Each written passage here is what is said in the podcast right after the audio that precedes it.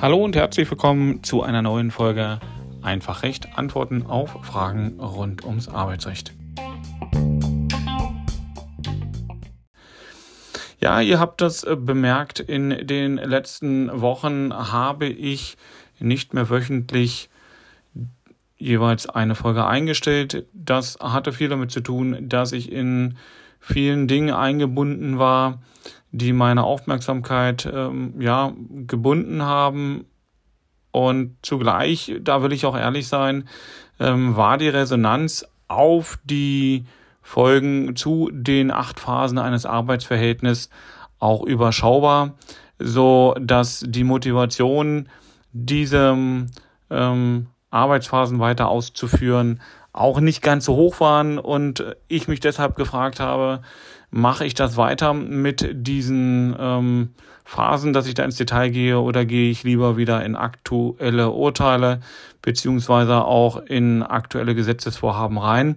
Und ich habe mich entschieden, dass ich die Phasen fünf bis acht heute noch ganz kurz abhandle und dann auch da nicht mehr weiter ins Detail gehe, weil offenbar das Interesse bei euch auch ähm, an diesen Phasen nicht ganz so hoch ist. Und deswegen lass mich da gleich reingehen. Die äh, vierte Phase, die Einarbeitungsphase, habe ich in meiner letzten Podcast-Folge behandelt. Und die fünfte Phase wäre dann die Arbeitsphase. Das ist also die Phase, in der die Mitarbeiter die vereinbarte Arbeitsleistung erbringen.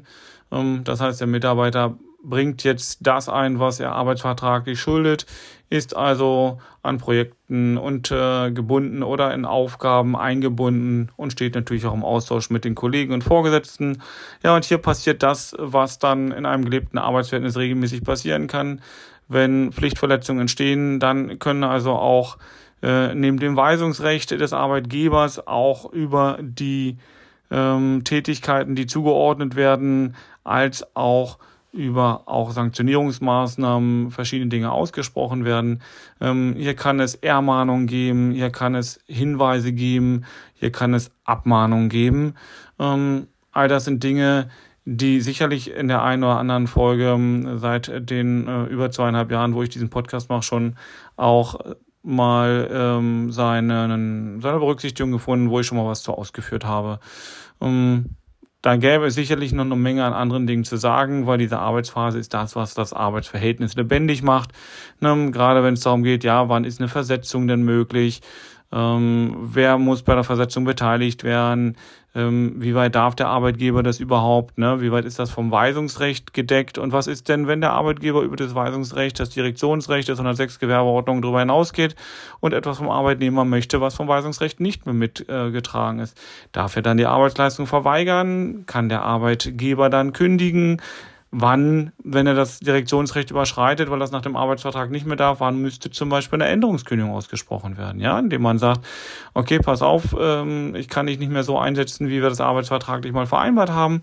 Ich beende das Arbeitsverhältnis, ich stelle dir eine äh, ordentliche Kündigung zu und nach Ablauf der ordentlichen Kündigungsfrist biete ich dir aber die Fortsetzung des Arbeitsverhältnisses dann aber zu einer neuen arbeitsvertraglichen Regelung an. Ja, wie reagiert man darauf? Ja, drei Varianten, dass man dann sagt, okay, ich kann das Ganze akzeptieren, unterschreibe das. Oder ich sage, nee, das akzeptiere ich nicht, dann nehme ich die Kündigung hin und scheide aus.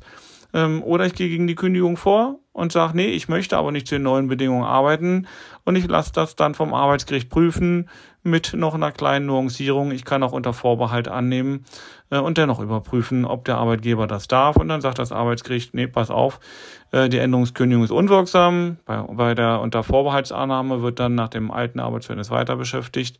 Und wenn er verliert, dann nach dem neuen. Ähm, und bei ohne Vorbehalt, ja gut, da ist es dann so, da steht es dann äh, auf Messerschneide. Wenn die Klage gewinnt, ist die Kündigung unwirksam. Ich werde nach den alten Bedingungen weiter beschäftigt.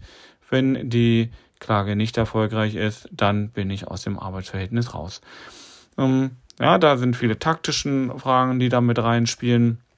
Und so ist eben in dieser Lebensphase, der Arbeitsphase, gibt es ganz viele und auch die meisten arbeitsrechtlichen Auseinandersetzungen, Lohnzahlungen, ähm, ja, wann darf ich meine Arbeitskraft zurückbehalten, ähm, wann darf ich aufrechnen, wie weit darf der Arbeitgeber mit Schadenersatzansprüchen eventuell äh, auch gegen mich als Arbeitnehmer vorgehen, wann darf er da aufrechnen, wann muss ein Pfändungseinbehalt äh, berücksichtigen.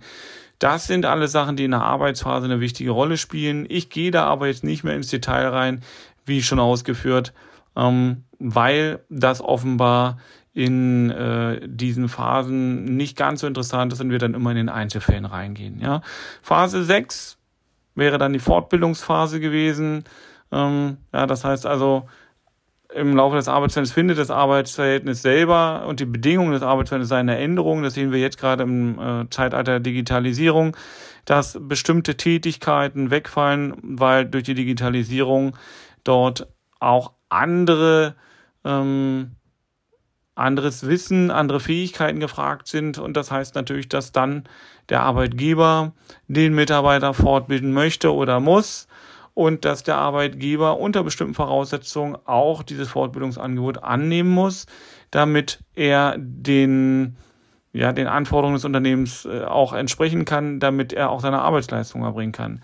Da kann man sicherlich schauen, auch da gibt's ähm, diverse Rechtsprechungen, gerade bei sogenannten Fortbildungsverträgen. Mal ganz wichtig, sehr häufig, wenn das Unternehmen eine Fortbildung wünscht und sagt, ja, pass auf, lieber Arbeitnehmer, ich möchte gerne, dass du einer Fortbildung teilnimmst. Ähm, ich zahle auch die Kosten, ähm, aber ich möchte mit dir auch einen Vertrag schließen, damit du, wenn ich hier einen höheren Geldbetrag für dich ausgebe, dich an das Unternehmen bindest und dann binnen der nächsten sechs Monate, zwölf Monate, 24 Monate. Das kommt dann darauf an, das Unternehmen nicht verlässt. Und wenn es doch verlässt, dass du dann eben unter den dann zu regelnden Voraussetzungen mir entsprechend die Ausbildungskosten zurückzahlst, beziehungsweise monatlich ratierlich reduziert zurückzahlst. Viele dieser Fortbildungsverträge sind unwirksam, weil die Arbeitgeber da bestimmte Dinge nicht beachten. Ähm, da liegt auch ein großer Schwerpunkt in der Praxis mein Hinweis, ähm, Fortbildungen sind notwendig, werden auch gemacht. Wenn solche ähm, Weiterbildungs-, Fortbildungsverträge gemacht werden, lasst die von den versierten Anwälten, Fachanwälten für Arbeitsrecht machen, wenn eure Personalabteilung da nicht Expertenwissen hat. Ja, ganz wichtig. Hm, das ist also in der Fortbildungsphase einer so der Kernpunkte, wo in der Praxis es sehr häufig hängt, hm, wenn die Parteien zum Beispiel auseinandergehen. Die siebte Phase, die Veränderungsphase, ja, ähm, auch hier Umstrukturierung innerhalb des Unternehmens, arbeits- äh, oder altersbedingte Strukturen, die sich ändern.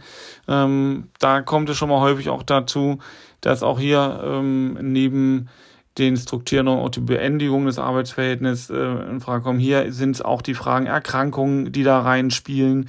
Ähm, na klar, Arbeitsunfähigkeiten, Erkrankungen, Kur, äh, Ausfallzeiten spielen immer auch in der Arbeitsphase eine Rolle. Ne, die Veränderungsphase ist ja Teil der Arbeitsphase.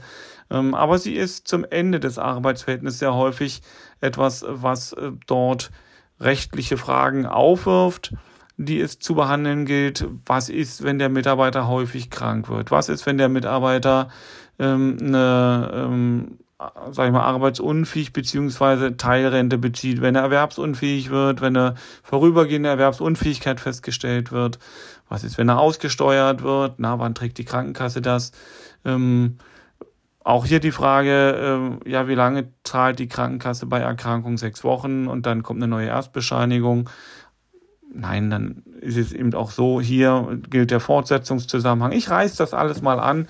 Zu dieser ähm, Fortzahlung bei Krankheit gibt es auch unterschiedlich und auch andere Folgen schon, die ich gemacht habe. Da habe ich die Rechtsprechungsänderung, die sich angedeutet hat, auch Monate vorher schon aufgezeigt.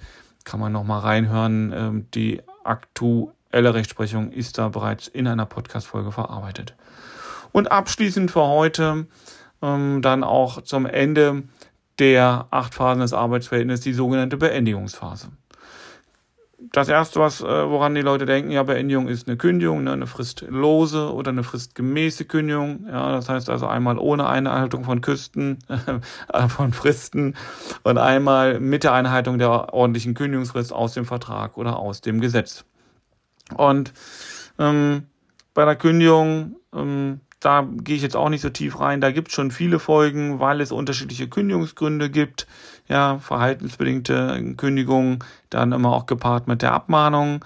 Dann gibt es betriebsbedingte Kündigungen, weil zum Beispiel Umsatzeinbrüche weggefallen sind, weil der Arbeitsplatz weggefallen ist.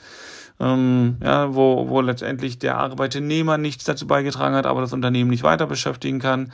Dann gibt es personenbedingte Gründe, da sind Eignungen weggefallen, zum Beispiel bei Kraftfahrern der Führerschein oder der Mitarbeiter ist erblindet und kann bestimmte Leistungen nicht mehr erbringen.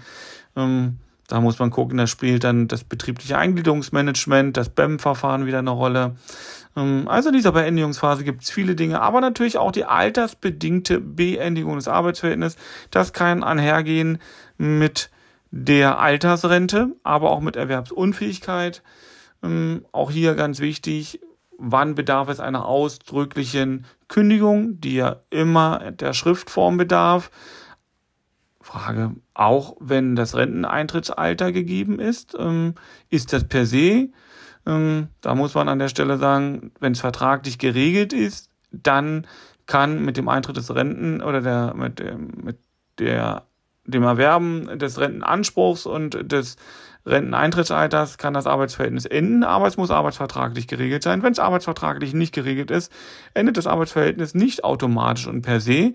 Ähm, also hier bedarf es dann im Zweifel der Prüfung, ob man kündigen kann. Das ist nicht selbstverständlich. In jedem Fall sollte man die Beendigung des Arbeitsverhältnisses, egal ob es nun wegen der Altersrente ist, egal ob es wegen einer Erwerbsunfähigkeit ist, die attestiert wurde, eine dauerhafte, sollte man immer schauen, dass man auch ein sogenanntes Beendigungsschreiben macht und es nicht einfach so darauf ankommen lässt und sagt, ach Mensch, die Voraussetzungen sind gegeben, das wird schon irgendwie enden. Ähm, hier bedarf es immer der Sicherheit der Parteien. Ja, es geht aber auch hier bei befristeten Arbeitsverträgen darum, ist die Befristung wirksam? Ähm, ist die Befristung unwirksam, haben wir vielleicht ein unbefristetes Arbeitsverhältnis und eine Weiterbeschäftigung. Dann um die Frage Aufhebungsverträge. Wann können Aufhebungsverträge gemacht werden? Was muss beachtet werden? Wo kann ich die angreifen? Ähm, und letztendlich der Tod des Mitarbeiters. Ja, dann endet das Arbeitsverhältnis. Aber gibt es Ansprüche, die auf die Erben übergehen, die dann eventuell von den Erben noch verfolgt werden müssten innerhalb der Ausschlussfristen? Ähm, weil sie ansonsten verfallen oder verlieren könnten. All das sind Dinge, die auch in diesen Phasen noch seine, ihre Berücksichtigung finden müssen. Heute mal nur ganz kurz zum Abschluss dieser Reihe der acht Phasen eines Arbeitsverhältnisses von mir zusammengefasst.